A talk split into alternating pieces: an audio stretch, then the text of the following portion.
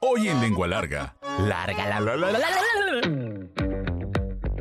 Hola, soy Felipe García, soy ingeniero en audio en el estudio Onda Sonora y en el podcast de Lengua Larga, eh, pues soy ingeniero en audio. El chef me dice que soy productor técnico, digámosle productor técnico. Hola, yo soy Daniel Luna y yo soy el productor general de Lengua Larga. Soy el que se encarga de... eh, ¿De qué?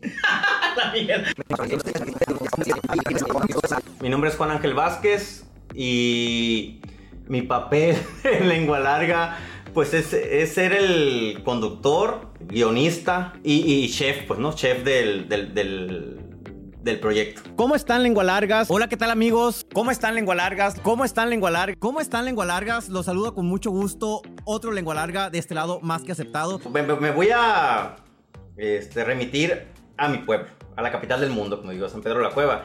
Eh, En el pueblo yo me acuerdo que cuando decíamos una mentira decían, ah, es un lengua larga. El lengua larga hace como amplía una verdad y le pone toques de, de fantasía y de mentira. Lengua Larga es un podcast de historias de- del pueblo del chef, alias la capital del mundo, combinado con lecciones de vida, con recetas tradicionales de nuestro bello Sonora y aparte de que se saca curas y, y están muy interesantes las historias, también los que estamos aquí nos, de repente nos toca hasta comer bien. ¿Te dio hambre con los cochitos? Te traje lonche, miren. Ajá, eh, eh, es uno para cada uno, ¿eh? No más que get con todo, Felipe. Lengua Larga es un contenido de utilidad para aquellas personas que son amantes de la cocina, pero que también son amantes del chisme. Ya, ya estoy como el gallo Claudio, ¿no? Tartamudeando y, y- Esta es la justificación. Es una caja y que adentro trae algo que no les puedo decir porque si quieren saberlo tendrán que ir a mis redes sociales, principalmente a Instagram. Duramos una hora grabándolo entre que mitoteamos antes y luego mitoteamos después y nos ponemos de acuerdo y demás. Pero para mí es, es una diversión. Ir a grabar me hace sentir que estoy cumpliendo con ese sueño que tenía de tener un programa de radio cuando estaba en la universidad. Estudié periodismo, entonces en periodismo siempre decía que yo quería estar en la radio. Lengua Larga contiene una historia real, contiene eh, un- un- una moraleja. Esa moraleja va relacionada con la historia. Y la historia siempre va relacionada con la cocina, con la comida. Siempre va relacionada con la comida. Y después de la moraleja viene la receta que se habló en la, en la historia. O sea, Lengua Larga no solamente quiere contar una historia, también quiere hacernos reflexionar sobre las cosas que podemos mejorar o cambiar para nuestro beneficio en el mundo de la, de la gastronomía, ¿no? Mucha gente eh, escucha el, podcast, o sea, me... pero público que, por ejemplo, yo estoy acostumbrado a hacer música y grabar discos y como a un nicho aquí de que mi tía, mi primo, mi mamá es súper fan del podcast. Eh, eh, eh, Este video reventó los grupos de WhatsApp, sobre todo los de, los de las señoras, que estoy como en 40 grupos de señoras, me encantan. No importa que me manden el piolín todos los días, no importa que me manden a, Jesucristo crucificado con las buenas noches de la noche. Yo, créanme, créanme que estoy feliz de formar parte del grupo de señoras. Si tienen uno, agréguenme 6621 12 12 30. Hubo una persona, eh, y espero que en un tiempo más haya muchas personas más, pero hubo una persona que me envió eh, copia de pantalla y me dice, mire chef, en mi reporte de Spotify de este año es mi podcast más escuchado. El crear esa sinergia o esa sintonía que, que permita que tanto el chef como Felipe como yo estemos eh, listos ahí para poder trabajar en ese pequeño momento. Yo creo que ha sido una de las, de las dificultades más grandes porque cada uno tiene su rubro y cada uno tiene sus tiempos. Entonces eh, a veces Felipe se va de gira, eh, el chef Juan Ángel se va a trabajar en otros lugares. trees of green, red roses too. Dificultades. Yo creo que, que nuestras vagancias, ¿no? Que.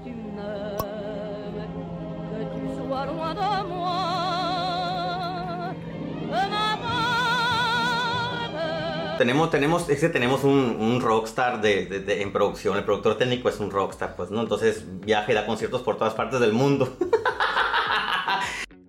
Ah, ya sé qué dificultad técnica he tenido. Que siempre que llegamos, el chef se sienta y empieza a platicar y habla bien bajito y está hablando así a un volumen bien. Yo le ajusto la ganancia y decimos grabar. Uno, dos, tres. ¿Cómo está lengua larga? Así chingas, así en rojo, ¿no? Eso, entonces ya ahora me pongo el guarache antes de, de- espinarme. Lo voy a decir más personal.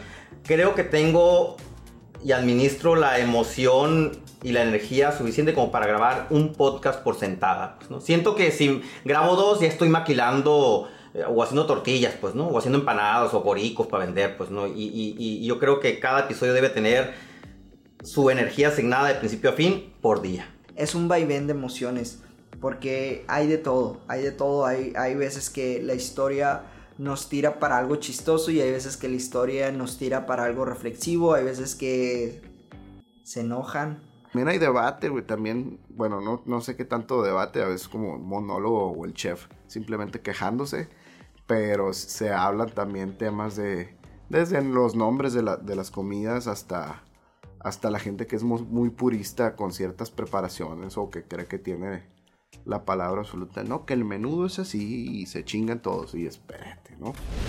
Y sucedieron una serie de burradas. Me vuelve a hervir la sangre. Error número uno. Las tortillas de harina, que miden 50 centímetros o más, se llaman grandes o de agua. La voy a decir una vez, la palabra no la voy a volver a repetir porque solamente eh, digo cuando traigo el sobaco sudado. Pero le dijeron de esa manera, tortillas sobaqueras, y no se llaman así. Y lo más lengua larga de todo, la verdad, ustedes se lo pierden porque es antes del capítulo, después del capítulo.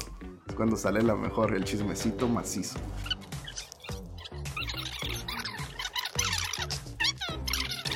Sí, pues nomás de una. Ay, vamos a grabar un podcast y ya, pero vean. Vean todo lo que tiene que suceder. Ya está el Felipe atrás, pues ahí está el Felipe atrás. Y hoy vamos sin guion porque no se cargó bien en el iPad. Quiero que sepan que eh, me enteré que cumplí un año porque Daniel me dijo, ¿no? O sea, yo salgo de lengua larga, me voy a otra cosa y eh, previo a lengua larga tengo otra cosa que hacer, entonces ando del tingo al tango y, y me dijo, che, ya vamos a cumplir un año. Y yo, ay, un año. Porque el 14 es nuestro primer aniversario de lengua larga. Cumplimos un año. ¿Ah, sí? Hace como un año y medio, un poquito más, el chef Juan Ángel y yo nos conocimos. eh, nos tocó trabajar juntos y tiempo después eh, dijimos que teníamos que trabajar juntos. Entonces, eh, por mucho tiempo estuvimos diciendo hay que trabajar juntos, tenemos que trabajar juntos y me contó el proyecto del podcast de Lengua Larga. Un día fuimos a comer y comenzamos a darle forma a lo que era ya la producción del podcast. Miren, estamos estrenando color en la pared. Y vean, me, me siento, me siento, este, ignorante. Muévele, Daniel, muévele. Miren. El Daniel moviendo desde el celular la luz, pues, ¿no? hay un equipo, hay un equipo que, que- que ponemos mucho empeño para que todo esto funcione. Funcione con calidad, funcione con micrófonos, funcione con un lugar, funcione con cámaras nuevas. Estamos invirtiendo en, en- en- en una mejora continua. Vamos a estrenar, miren. El- e- este fue lo del, lo del, lo del unboxing, ¿no? Felipe, tienes que grabar en 4K también, ¿eh? El audio, ni modo, ni modo. Me gusta el producto final, se me hace que, aparte de que el contenido en sí está muy padre, la calidad me- es- está suave. Y creo que eso ya es, eso ahora sí es parte del trabajo en equipo. Mi episodio favorito de Lengua Larga yo creo que es... Hay dos que me gustan demasiado. La mirada de los cacahuates trata de, si no mal me equivoco, Julio, que es un amigo de Chef Juan Ángel y una persona que, que yo he visto mucho en, redes sociales que es, es ciego. El Chef Juan Ángel narra la experiencia de conocer a Julio y cómo él es independiente, es 100% funcional a pesar de sus dificultades que pues son más grandes que las que a veces nosotros pensamos que tenemos porque no tenemos dinero, porque no tenemos tal lujo, porque no tenemos tal carro. Me hace mucho reflexionar sobre lo que tenemos y sobre lo que realmente vale. El Beliz de la Coti es uno de mis episodios favoritos. Eh, el Burro Guacho es de mis episodios favoritos.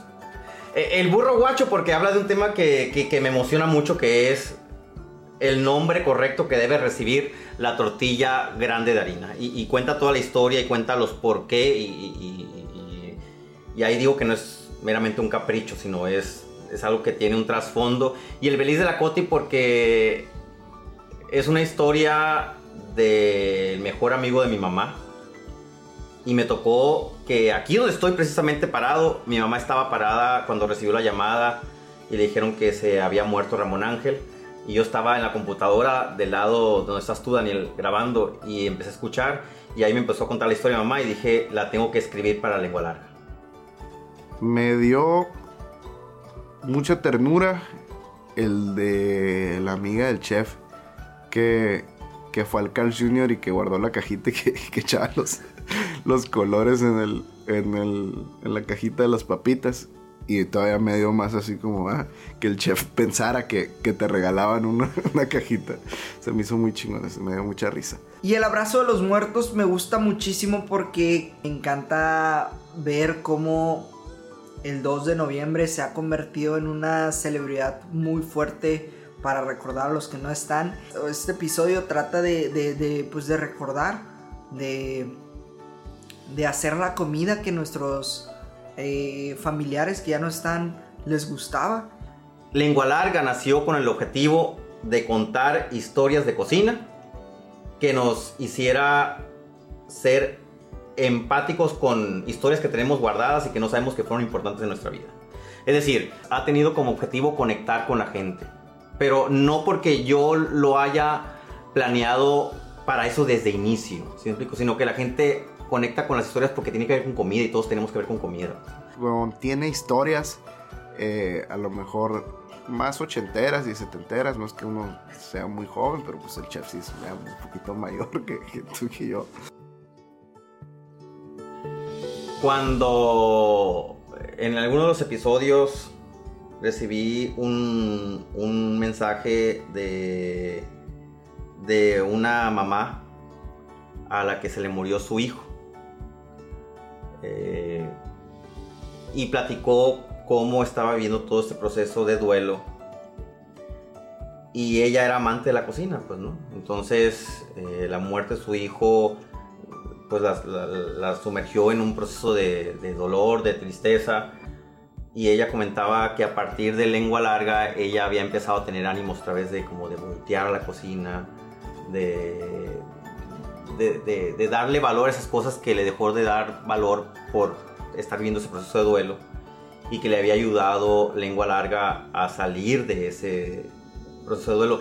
Esos son, por ejemplo, de los objetivos que, que, que- que no están planeados. Pues, yo nunca me hubiera imaginado que, para empezar, nunca me hubiera imaginado que una persona en esa situación nos iba a dar la oportunidad de escuchar nuestro proyecto. Porque nos está dando la oportunidad de escuchar el proyecto. O sea, tiene muchas cosas más importantes en la cabeza como entrar a Spotify y buscar lengua larga y estar pendiente porque aparte es una eh, escucha, es una seguidora que escucha todos los capítulos y comenta casi todos los capítulos. Y la conocí a partir de ese en donde ella eh, expresó su alegría de, de declararse lengua larga porque dijo me declaro lengua larga ya que cerró con, con esa anécdota triste. Y esas son cosas que, que te hacen sentir, no, pues ya cumplí. Si se acaba el proyecto, si, si por alguna razón ya no podemos seguir con él, ya con esa persona, ya, ya cumplimos, ya cumplimos. Pero me siento orgulloso de, de ser parte de Lengua Larga, la neta está muy padre. Desde que inició Lengua Larga, ha tenido una aceptación principalmente por los seguidores de- del chef Juan Ángel, pero también mucha gente lo ha descubierto y ha descubierto el formato, porque para nosotros era un formato nuevo. Yo recuerdo que como a los meses de haber iniciado nos llega como un cuadrito que te manda Spotify que dice que hemos llegado al top 10 de, de podcast en español de, em, de cocina, o sea, en nuestro rubro, ¿no? Y yo me acuerdo que me emocioné mucho, se lo envié a Chef Juan Ángel y dijimos, hay que seguir, entonces empezamos a seguir, a seguir, a seguir, a seguir. Ahorita nos escuchan mucho en varios países, de hecho Estados Unidos es un país muy fuerte y todo lo que es eh, Latinoamérica nos está escuchando. Quiero agradecer la paciencia de, de- de- tantas personas por escuchar 24 minutos a la semana. O sea, soy muy consciente de que dedicarle a alguien 24 minutos a la semana, ahorita en estos momentos en los que en las redes sociales un video de un minuto tiene mucho valor, yo creo que, que no tengo cómo agradecerles. No tengo, agradecerle, no tengo cómo agradecerles que dediquen ese tiempo y lo asignen. Y, que aparte de eso, aparte me reclamen y tengan el tiempo como decir, ¿por qué no has subido el podcast? ¿Por qué no subes dos a la semana? Esas cosas no tienen cómo, cómo pagarse. Y, se las agradezco infinitamente. El formato este sigue por algunos episodios más. Porque es un formato que, que yo creo ha hecho clic. Entonces, si los tacos están buenos, ¿para qué le echamos otra carne? Pues no. Digo, hay un momento en que obviamente hay que echarle otra salsita y demás. Pero ahorita vamos eh, afinando lo que ya tenemos. Para después dar un salto a otra forma de mostrarlo a la gente. Que es la segunda temporada. Y la tercera, pues ya tendrá eh, otro agregado a, los episodios. No es lo que puedo decir. El podcast lo pueden escuchar en Spotify, Amazon Music, eh, iHeartRadio, Apple Podcast y YouTube. Ah, y en Radio Sonora. y lo pueden escuchar en Radio Sonora también. Todos los miércoles a las 6 de la tarde y la repetición es los domingos a las 7 de la mañana en el 94.7. Eh, bueno, la frecuencia va cambiando según los municipios del estado de Sonora, pero lo pueden, las, las pueden buscar en Radio Sonora. En Radio Sonora y lo pueden escuchar.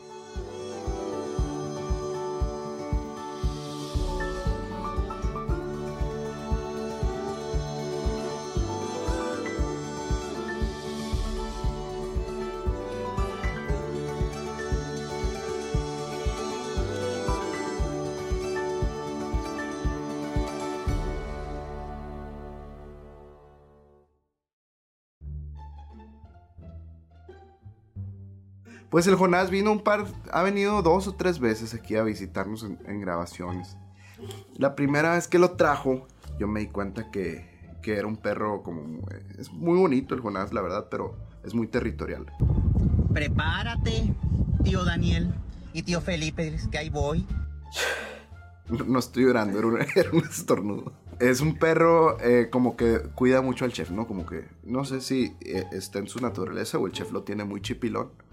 Pero la primera vez así, cuando, cuando entré y, y- y me paré así, como que se puso abajo el chef, ¿no? Así como defendiendo su, su territorio. Y dije, ok, bueno, vamos a, vamos a tomar nuestra distancia con Jonás. ¿Y qué fue? Un otro día que lo trajo nomás. Ahí sí, ni lo está pelando el Jonás. Quién sabe, según él, acá yo andaba pues, como sobre él. Nada más saludé el chef así, saqué tantito la mano por la puerta y me la agarró así rápido. Me pegó una mordida. Una mordida como preventiva, como esas que pegan los perros, los que hacen los pastores y así. Tipo así, ¿no? No, no, no fue violento, como que el Jonás me dijo, hey, de- deja a mi amo. Y dije, no, ¿yo qué? El Eric ahí que lo, que lo manosee, yo nomás lo iba a saludar.